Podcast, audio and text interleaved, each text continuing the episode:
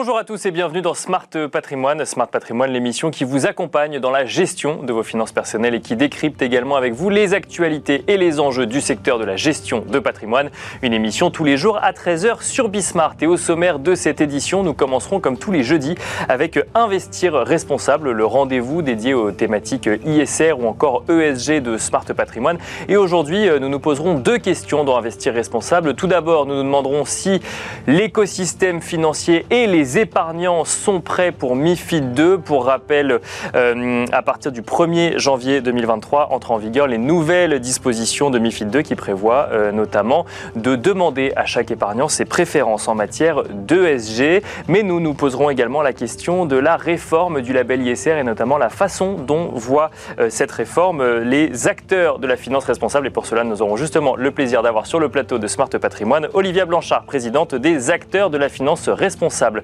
Nous enchaînerons ensuite avec Enjeu patrimoine, un enjeu patrimoine consacré aux différents régimes matrimoniaux et beaucoup plus particulièrement au régime de la participation aux acquets. Euh, quelle est la particularité de ce régime et comment intégrer son régime matrimonial dans sa stratégie patrimoniale? Nous en parlerons avec Antoine Hurel, notaire à Paris et porte-parole de la Chambre des notaires de Paris, mais aussi avec Sébastien Coiffard, ingénieur patrimonial senior de Bred Banque Privée. Bienvenue à vous tous qui nous rejoignez. Smart Patrimoine, c'est parti. Et c'est parti tout de suite pour Investir responsable, donc le rendez-vous dédié aux thématiques investissement durable, investissement responsable ou investissement à impact de Smart Patrimoine. Et en l'occurrence, nous avons aujourd'hui le plaisir de recevoir sur le plateau Olivia Blanchard, présidente des acteurs de la finance responsable. Bonjour Olivia Blanchard. Bonjour Nicolas. Bienvenue sur le plateau euh, de Smart Patrimoine. Beaucoup de sujets qu'on a envie de traiter ensemble aujourd'hui. On va évoquer euh, la réforme du label ISR dans un instant. Mais juste avant, euh, j'ai envie de dire, l'heure se rapproche en matière d'évolution pour les conseillers en gestion de patrimoine, mais également les banquiers sur euh, la récupération hein, des préférences ESG euh, e vis-à-vis de chacun des épargnants lors de l'échange qu'ils peuvent avoir, de la même manière que euh, on récupérait leur appétence ou non au risque, on va récupérer leur appétence ou non en fonction d'un certain nombre de, critères ESG. C'est les nouvelles dispositions de, de, MIFID 2. Ça entre en vigueur au 1er janvier 2023. Ça a été reporté. La question qu'on peut se poser, c'est est-ce qu'on est prêt? Pourquoi est-ce qu'on se pose cette question? Parce qu'on a le sentiment quand même dans cette émission que le monde de la finance euh, a des offres qui sont prêtes, euh, la réglementation est en place, mais quand on échange avec des acteurs euh, du secteur, quand on regarde un sondage dont on va parler dans un instant, qui a été un sondage Ipsos publié par le Forum pour l'investissement responsable, on a l'impression que par contre, le trou dans la raquette, c'est au niveau des épargnants. ils ne connaissent pas suffisamment encore ces thématiques ISR. Tout à fait. Euh, effectivement, donc euh, aujourd'hui, on se rend bien compte qu'il y a beaucoup de produits entre guillemets qui sont aujourd'hui commercialisés, marketés avec euh, cette, ce, beau nom de investissement socialement responsable. Bien sûr. Donc les sociétés de gestion, elles ont l'impression qu'elles sont prêtes. Et d'un autre côté, quand on se penche vers les épargnants qui sont ces consommateurs de produits responsables, on se rend compte que les épargnants, ils sont encore, encore à des années-lumière en fait d'être familiers avec cette notion d'ISR. Euh, donc c'est comme effectivement le sondage, 65% donc, euh, des, Français euh, ne connaissent pas encore cette notion d'ISR. Oui, alors pour, redonner les, chiffres du sondage, effectivement, c'est 11% des épargnants ont entendu parler de l'investissement socialement responsable et 7% seulement ont investi dans des fonds ISR. Effectivement, on a 60% de Français qui pensent que les enjeux environnementaux ou sociaux sont importants en matière de placement, mais pour autant, il y a la théorie et la connaissance des, normalement des véhicules d'investissement qui pourraient permettre de d'orienter l'épargne. Aujourd'hui, tout le défi avec cette nouvelle réglementation, c'est de, poser des questions qui vont être comprises et adéquates donc à l'épargnant, qui puisse mettre à côté de plein de paramètres qu'il utilise aujourd'hui sur rentabilité, risque, performance, etc., une autre notion qui est celle de la durabilité. D'accord. Après, c'est un véritable challenge aujourd'hui pour l'industrie financière quand même de mettre à jour ces questionnaires, notamment parce qu'on va devoir introduire des notions assez complexes telles que la taxonomie, telles que les PAI. Bien sûr. Et donc là, on sait qu'on va commencer déjà à perdre pas mal de personnes. Donc euh, c'est aujourd'hui encore une fois, c'est crucial que les gens se forment, qu'ils comprennent, qu'il y ait la connaissance descende au niveau de l'épargnant qui devient aujourd'hui un acteur incontournable effectivement de la finance responsable. Mais alors euh, il est où le sujet? Il est au niveau de la connaissance des épargnants ou il est au niveau des produits proposés ou il est au niveau de euh, de l'adéquation entre les deux Parce qu'effectivement, il y a, il y a euh, donc des labels qui viennent certifier certains fonds, il y a euh, des normes ESG à respecter, il y a une taxonomie verte qui se met en place, mais euh, on a l'impression que les stratégies peuvent être quand même assez diverses d'un fonds à un autre. Et à côté de ça, quand on n'a que 11% des épargnants qui ont entendu parler d'ISR, est-ce que le jour où ils auront entendu parler d'ISR, ils seront plus à même de comprendre réellement ce, ce dans quoi on leur propose d'investir?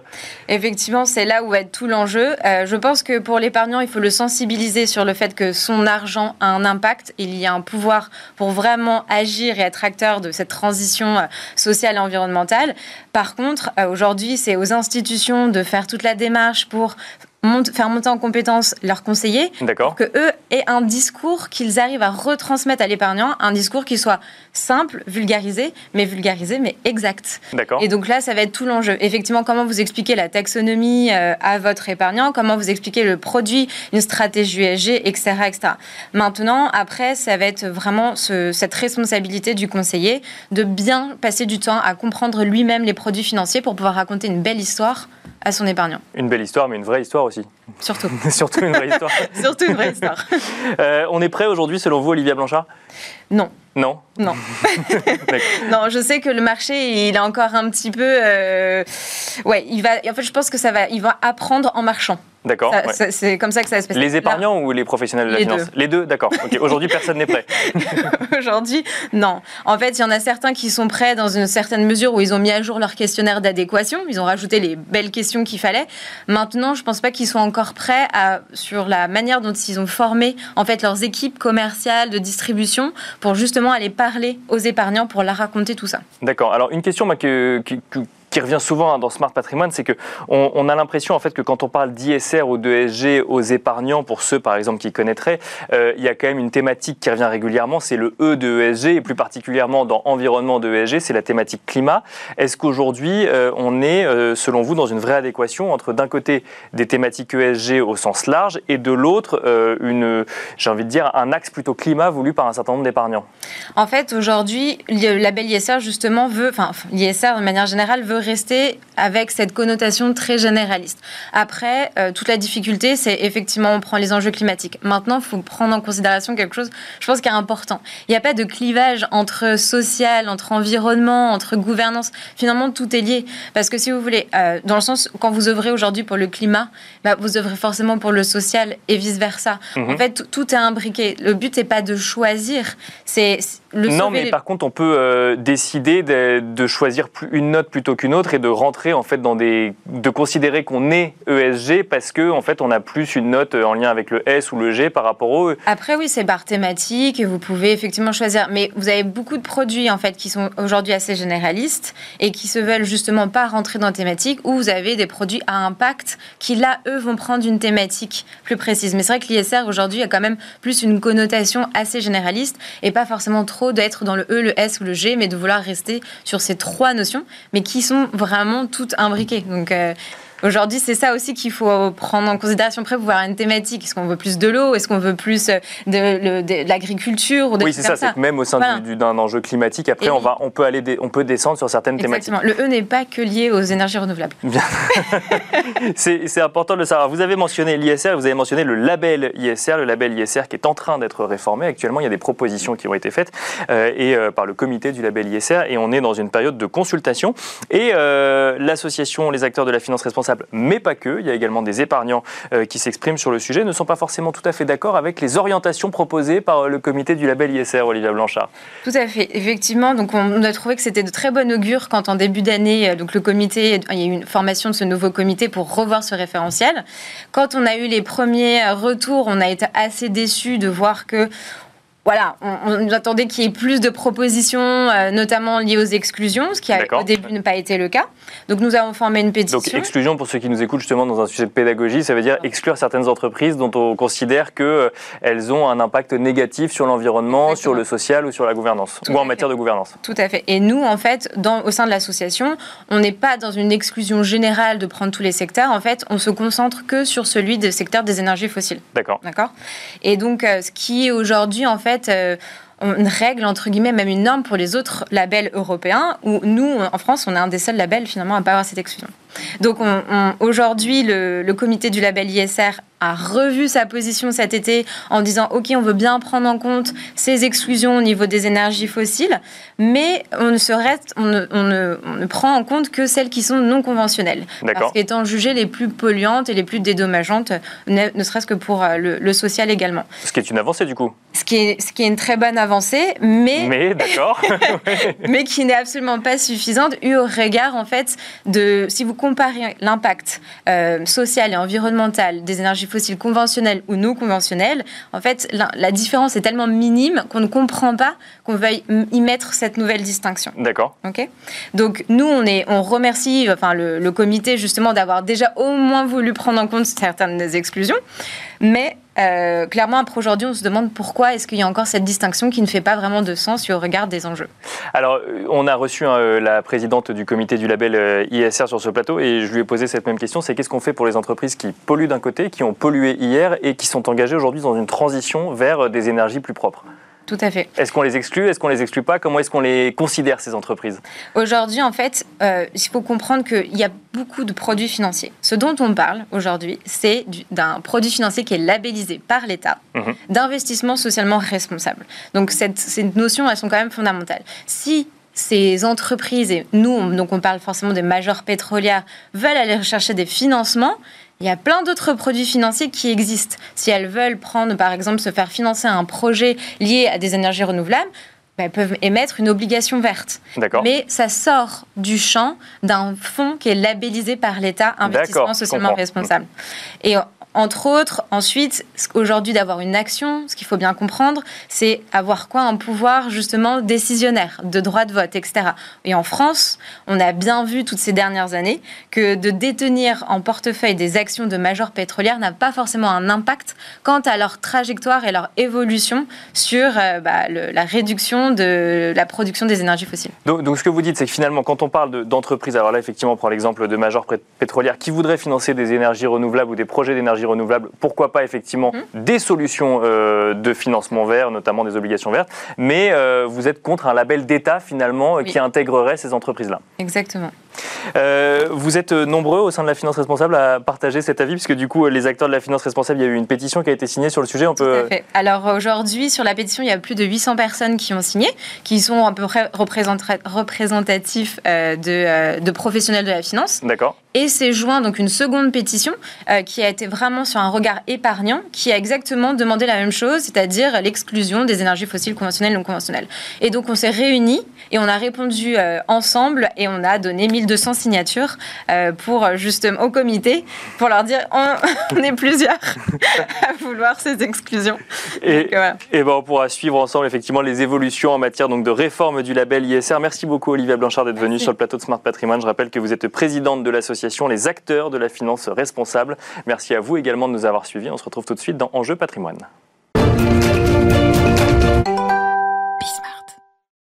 Et nous enchaînons à présent avec Enjeu patrimoine, un enjeu patrimoine consacré euh, à différents régimes matrimoniaux que l'on peut choisir lorsque l'on veut se marier, mais à un en particulier peut-être un petit peu moins connu que les autres, le régime de la participation au ZAKEN. Nous, nous essaierons de comprendre ensemble comment il peut s'intégrer dans une stratégie patrimoniale et à qui est-ce qu'il peut euh, servir lorsque l'on veut effectivement se marier. Pour en parler, nous avons le plaisir de recevoir sur le plateau de Smart Patrimoine Antoine Hurel, notaire à Paris et porte-parole de la Chambre des notaires de Paris. Bonjour Antoine Hurel. Bonjour Nicolas. Bienvenue sur le plateau de Smart Patrimoine. Nous avons le plaisir également de, recevoir sur ce plateau Sébastien Coiffard, ingénieur patrimonial senior au sein de Bred Banque Privée. Bonjour Sébastien Coiffard. Bonjour Nicolas. Bienvenue également euh, sur euh, le plateau de Smart Patrimoine. On va essayer de comprendre ensemble un petit peu ce que c'est que ce euh, régime donc, de la participation aux acquis. Mais juste avant, Sébastien, j'avais envie de commencer avec vous sur les régimes matrimoniaux de manière générale.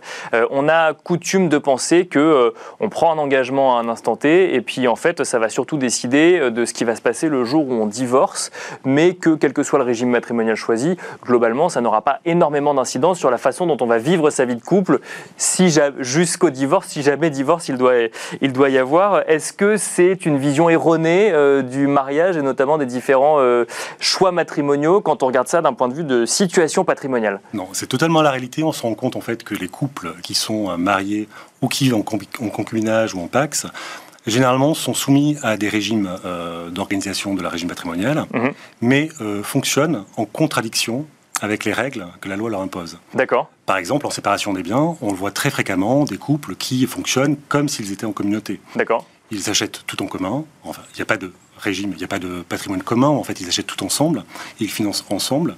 Donc ils achètent ça avec un compte joint, par exemple, alors qu'il faudrait acheter avec deux comptes Ils séparés ou séparés à indivision- en 50%. indivision oui. à 50-50, D'accord. comme s'ils Ok. étaient en communauté.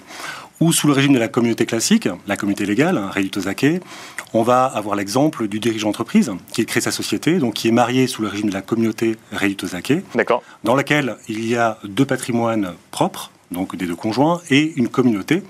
Euh, et cette communauté est composée des éléments acquis en cours de mariage. Mhm. Et si la société a été donc constituée en cours de mariage, va se poser au moment du divorce, ou au moment de la cession de la société, la question de savoir à qui elle appartient. D'accord. Si elle était constituée avant le mariage, c'est un bien propre. Si elle était constituée en cours de mariage, potentiellement, il s'agit d'un bien commun. Et ce, même si euh, un seul des deux membres du couple euh, s'est investi corps et âme dans cette société Exactement, c'est ce qu'on distingue le titre et la finance, c'est-à-dire qu'on peut être seul au capital d'une société.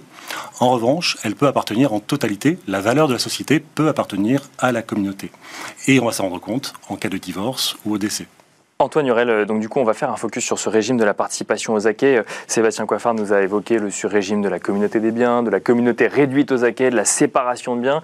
Euh, effectivement, c'est peut-être les régimes les plus connus. Celui de la participation aux acquets est un peu moins connu. Quand on quand des couples euh, veulent euh, se marier, viennent euh, vous voir, alors on imagine qu'ils ne pensent pas au divorce, hein, c'est assez rare de penser au divorce au moment où on se marie, mais ils ont une idée précise du régime matrimonial sur lequel ils veulent partir, entre guillemets, qu'ils veulent choisir pour leur mariage? Alors déjà, euh, peu de personnes viennent voir leur notaire avant de se marier. C'est ça aussi qui. C'est une obligation, Ouais. c'est ça, c'est pas... D'ailleurs, il y a, on en reparlera peut-être tout à l'heure, mais il y a des propositions justement des notaires pour ça, pour inciter les, les jeunes couples à venir voir le notaire pour avoir les explications. Mais en tout cas, euh, oui, ils ont souvent une petite idée en tête, euh, assez manichéenne, soit on, on s'aime énormément et puis on met tout en commun. Mhm. Soit bah, je t'aime, mais euh, j'aimerais bien Un quand peu même moins. avoir un Ouais, petit peu une séparation euh, chacun de nos patrimoines. Donc c'est soit une communauté, soit une séparation de biens. Et c'est souvent lorsqu'il y a une séparation de biens qu'on fait un, un contrat de mariage qui doit se faire avant. Euh, la troisième voie possible, c'est ce fameux régime de la participation aux acquets, qui est un régime légal dans les pays du Nord. Donc ce- on s'inspire un petit peu de ces, ces régimes-là. L'idée, c'est quoi? C'est que pendant la- le mariage, on est en séparation de biens. Je fais ce que je veux, je dépense, je- j'entreprends, je cède ma boîte, je j'embête pas mon conjoint.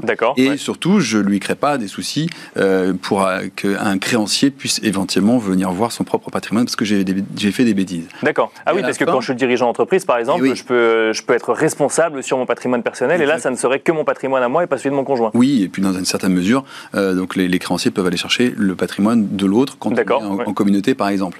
Euh, donc en, en faisant une séparation de biens, on isole. Par contre, on crée forcément un déséquilibre potentiel d'augmentation de richesse ou, ou pas.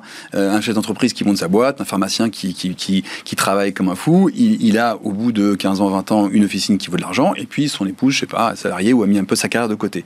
Pour éviter cet écueil important qu'on a en séparation de biens, la participation aux acquets permet de compenser à la fin. On va comparer le patrimoine de départ et le patrimoine de fin. Et dans mon exemple, le pharmacien va euh, être obligé de faire un chèque en cas de séparation euh, par le divorce ou en cas de décès D'accord. Ouais.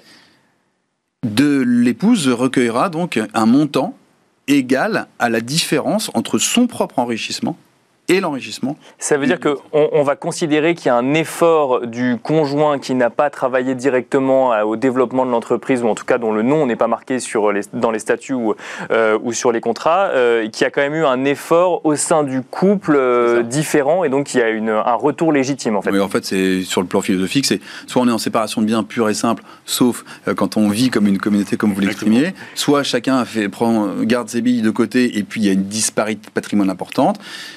Le contrat dit, même s'il y a une disparité, on reviendra à 50-50. C'est D'accord. vraiment- C'est vraiment la philosophie de ce régime matrimonial. Après, ce qui est important, c'est de faire un état descriptif, c'est-à-dire l'inventaire. On se marie, on fait l'inventaire des biens. D'accord. Quels sont ouais. les biens que l'on a au jour du mariage Quelles sont leurs valeurs Et à la fin du mariage, on va aussi prendre ce qu'on appelle le patrimoine final de chacun des époux pour le comparer avec le patrimoine d'origine. Mais ça arrive souvent d'avoir des, des états des lieux du patrimoine de chacun avant le mariage, parce qu'on est, enfin, il y, a il y a un côté Alors, passionnel un peu quand même. On va pas compter effectivement. C'est euh, normalement au jour euh, de la conclusion du contrat de mariage, Après, il n'y a aucune obligation de faire cet état descriptif. Ça devrait être obligatoire, à mon sens, mais il n'y a pas d'obligation. Donc ça peut être fait sous sein privé, c'est-à-dire que les deux signent un document ou ils le font euh, chez leur notaire. Il y a Ouais, une on- obligation. On conseille vraiment de le faire Oui. à l'occasion du contrat de mariage. Tout le monde signe. Maintenant, les actes sont électroniques, donc en plus, c'est assez simple. Euh, on signe, et puis voilà, c'est dire qu'on a un livret A avec euh, 15 000 euros, euh, et puis euh, de côté euh, X euros, etc. C'est- du bon sens. hein, c'est du bon Ouais, sens pour sûr. retrouver le contrat de Mais mariage. après, on n'est 15 ans. pas vraiment en séparation des biens, dans le sens où si l'un des époux a, par exemple, donné ou vendu certains des biens, Mhm. compre- comprenez bien qu'à la fin, ces biens-là, il va falloir en tenir compte pour calculer le montant de la créance de participation. Donc pour calculer le montant de l'enrichissement de chacun des, des, euh, D'accord. Ouais, Oui, ce- parce- ce, ce à quoi vous faites allusion, c'est euh, on sent que ça commence à sentir le roussi. Euh, ça, sent, ça sent le divorce. Je dis tiens, je vais donner une bonne partie de mon patrimoine Exactement. à mon voisin ou à mes copains. D'accord. Ça, hop, j'ai plus rien. Donc ça, évidemment, ça s'appelle une réintégration fictive des donations qui ont été faites, euh, ce qui est du bon sens, effectivement. Ça, c'est la mauvaise foi. C'est bon. Euh, Là, on fait la différence entre les actifs qui composent le patrimoine d'origine, qu'on a pu recevoir par succession donation. Ceux-là, on peut les donner sans l'accord du conjoint. D'accord. Et ce qu'on appelle les acquets, c'est-à-dire les biens que l'on acquiert en cours de mariage, si on les donne sans l'accord du conjoint, dans ce cadre-là, il peut y avoir une réunion fictive parce qu'on va considérer que le fait de les avoir donnés ou vendus, c'est donc en contravention des droits du, euh, du Alors, juste pour bien comprendre, pour ceux qui nous écoutent, quand on parle d'AKE, on parle de quoi? Parce que là, on a donné l'exemple d'une- entreprise, mais on parle quoi? D'un canapé, d'une chaise, euh, d'un appartement bien, euh, Comme vous le rappeliez, euh, il faut bien considérer que les acquets, c'est tout ce que vous gagnez du jour du mariage jusqu'à la fin. D'accord, Exception faite de ce que vous aviez le jour du mariage, d'où cette fameuse liste, bien sûr. et ce que vous avez reçu par succession ou donation. En Et là, on dehors parle de, ça, sommes d'argent ou même de meubles, d'immeubles, tout. tout. D'accord. Le titre, euh, vous gagnez l'auto, euh, une prime du patron, euh, l'entreprise, tout. Voilà. Ce Et sont les acquis. Donc les demain, je gagne au loto parce que j'ai gratté un ticket euh, payé avec mon argent euh, à moi de mon salaire. Si jamais je suis en régime, enfin si jamais je ne suis pas, euh, enfin si d'ailleurs si je suis en régime de la participation aux acquets, je je divise par deux. Je le garde, je le garde, c'est à moi. D'accord. Je suis en séparation de biens. Mais à la fin, divorce, si j'ai tout, euh, si j'ai tout dépensé, bah, je n'aurai pas à le partager. Par D'accord. contre, si j'ai tout mis de côté et que je ne l'ai pas dépensé, oui, je l'aurai à le partager. Il faudra mieux le dépenser. Euh, Sé- Sébastien Coiffard, pour, euh, bah, je pense qu'effectivement ce, ce régime est un petit peu plus clair. On ne va pas de toute façon le définir de manière globale euh, dans les 15 minutes qui, nous sont accordées. Vous voyez souvent dans les clients que vous accompagnez, je pense notamment aux dirigeants d'entreprise, parce que c'est là où il y a peut-être le plus de, questionnements, en fait, une prise en compte du régime matrimonial en fonction de l'évolution de la situation patrimoniale du couple? Non, généralement, il reste figé sur le même régime matrimonial dès le départ. Donc là, il y a un vrai, un vrai problème, hein, parce que la loi peut changer. Euh, et on l'a vu pour la participation aux acquets. hein, euh, la, Cour de cassation est venue par deux fois en 2019 et 2021 porter des coups euh, assez durs au régime de la participation aux acquets. Donc il y a des- une nécessité de faire évoluer le régime matrimonial tout au long de la vie, en fonction des objectifs, en fonction de la loi aussi, qui peut changer. Mais alors ça, euh, oui, Antoine Hurel, je voyais que vous vouliez réagir. Moi, je ne savais même pas qu'on pouvait changer de régime matrimonial au fur et à mesure de... Alors, Il fallait attendre deux ans avant, maintenant c'est terminé. On peut changer de régime matrimonial euh, très vite. On n'a pas été voir son notaire, on est marié, au bout d'un an, on se dit merde, j'aurais peut-être dû faire une séparation de biens. Il n'est pas trop tard. D'accord. Enfin, il En n'est pas trop tard pour aller en parler à son notaire. Peut-être par contre pour en parler à son conjoint, il y a quand même une discussion sûr. un peu houleuse. euh, Il y a un coût. Il y a un coût Oui. aussi, quand même, qu'il faut prendre en considération. C'est pas, c'est pas gratuit de changer de régime matrimonial. D'accord. Ce, que vous évoquiez et qui est très important, c'est que euh, le régime de la participation aux acquets, les notaires étaient, font souvent du coût humain et ils faisaient des, des clauses particulières en disant OK, on va tout partager, mais sauf l'entreprise. D'accord. L'entreprise, ça sera que pour moi parce que je vais suer 100 EO sur l'entreprise, etc.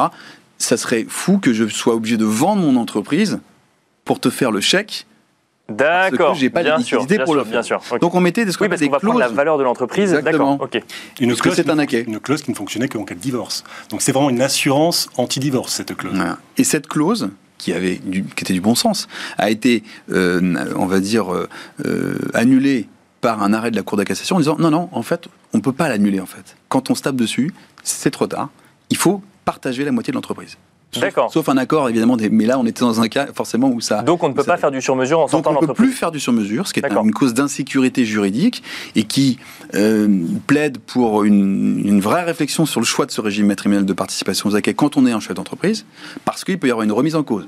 D'accord. On, peut- Donc, on peut euh, encore faire du sur-mesure. En fait, on attend l'évolution de la loi. C'est-à-dire que là, la Cour de cassation, elle a dit que cette clause était un avantage matrimonial. Et donc, les avantages matrimoniaux, s'ils n'ont pas pris effet en cours de, de mariage, hein, donc euh, là, Bien sûr. ouais, ouais. forcément effet à la dissolution du mariage, c'est au divorce, euh, cet avantage matrimonial est révoqué de plein droit. Est révoqué de plein droit. Donc ça, c'est l'article 265 du Code civil, qui pourrait être amené à changer, mais on a un vrai sujet pour les couples qui sont mariés sous ce régime et qui ont inséré cette clause dans leur régime matrimonial. Dont on ne sait pas quoi faire aujourd'hui on ne sait pas quoi faire, on peut leur Mm. proposer de changer de régime matrimonial. Ne divorcez pas, quoi. C'est ça Ne que c'est la divorcez pas, ça, c'est ce qu'on peut leur dire. Donc il- voilà, il- il- de temps en temps, euh, la convention peut être remise en cause par ce qu'on appelle la jurisprudence. euh, c'est- Bien sûr, voilà, ouais, ouais, les- décisions de justice les décisions de justice. Jurisprudence. peut- voilà. Et d'ailleurs, le, le congrès des notaires qui se réunit à Marseille euh, bientôt, le thème c'est ingénierie notariale anticipée, conseiller, pacifié pour une société harmonieuse. Et dans cette, euh, ces, ces préconisations, il y aura notamment le fait de pouvoir essayer de renforcer le contrat de mariage pour éviter ces écueils d'une jurisprudence un peu fluctuante, notamment sur la prise en charge des dépenses tous les jours du couple, etc. Donc voilà, c'est un des, une des, préconisations de Et la proposition de l'information précontractuelle où euh, le notaire donc formera euh, les membres du couple sur les différents régimes matrimoniaux pour qu'ils aient toutes les informations. Parce qu'on se rend compte en pratique qu'ils n'ont pas forcément toutes les informations parce que c'est un sujet, On parle du couple, hein on parle du couple, Oui, bien sûr. qui ne les intéresse pas forcément. Et dans un couple, on peut avoir très souvent un des membres du couple qui n'a pas l'information et l'autre qui l'a. Un D'accord. vrai déséquilibre. Donc, quand vous, c'est marrant parce que vous parlez d'informations précontractuelles. Effectivement, c'est ce qu'on appelle, c'est dans, dans la proposition, euh, euh, Antoine, c'est euh, certificat prénuptial, hein, c'est ça? C'est ça, Ouais, ça. En fait, c'est un Là, on sort peu- de la passion aussi. hein. On est vraiment genre. euh, Ouais, C'est une formation, hein, c'est une formation que assure le notaire. Voilà, c'est ça. Mais les, les notaires le font déjà parce que on reçoit souvent les clients en leur expliquant les différents régimes matrimoniaux. Là, ça sera un certificat en disant oui, je vous ai bien expliqué et vous allez bien choisir le bon régime en connaissance de cause. Euh, dernière question, Sébastien Coiffard. Donc là, on a, on a fait un focus un petit peu sur le régime euh, de la participation aux acquets. En tant qu'ingénieur patrimonial, si je reprends le cas du chef ou de la chef d'entreprise, est-ce que c'est, euh, selon vous, le meilleur régime, par exemple, pour un entrepreneur ou un dirigeant d'entreprise, ou ça dépend vraiment de la situation du couple? Alors, ça dépend de la situation, mais la philosophie, euh, elle est celle-ci. C'est-à-dire que protéger et partager après l'enrichissement à la fin. Donc, euh, à- soit en décès, soit en divorce. À l'heure actuelle, j'ai un jeune couple qui veut se marier et l'un est entrepreneur. Je vais lui conseiller la, la séparation des biens. D'accord Quitte à faire évoluer le mariage, le régime matrimonial, on a vu qu'on peut le faire évoluer, on peut changer le régime matrimonial, on pourra adopter le régime légal, qui, donc, qui compose une communauté plus importante, voire la communauté universelle un jour ou l'autre. Euh, Antoine Hurel, il y a des inconvénients à ce régime? Il y en a toujours? Ben, L'inconvénient, c'est ce dont on parlait tout à l'heure. C'est de donner l'exemple de ce pharmacien qui a constitué son patrimoine, il va être, il divorce, Il va devoir vendre son il va être entreprise. obligé de vendre son entreprise. Bon, alors donc euh, ça, c'est un- effectivement un des écueils. C'est pour ça qu'on mettait ces clauses. Mais si elles sont remises en cause, ça commence à être un petit peu compliqué.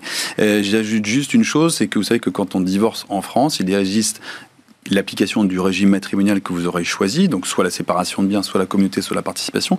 Mais il y a euh, un système qui s'appelle la prestation compensatoire qui va être là pour euh, annihiler un peu les effets négatifs du Bien divorce, pour l'épouse notamment. Il est évident que si vous êtes en séparation de biens et que vous avez plein d'argent et que votre femme a rien, vous allez devoir une grosse prestation compensatoire. Si vous avez pris un régime de participation aux acquets et que vous devez de toute façon un chèque à Bien votre sûr. épouse ou à votre époux, la prestation compensatoire en cas de divorce sera moins importante. Eh bien, on finira là-dessus. Merci beaucoup, Antoine Hurel, notaire à Paris et porte-parole de la Chambre des notaires de Paris. Merci également Sébastien Coiffard, ingénieur patrimonial senior au sein de Bred, banque privée. Merci à vous de nous avoir suivis. Et je vous donne rendez-vous demain à 13h sur Bismart pour un nouveau numéro de Smart Patrimoine.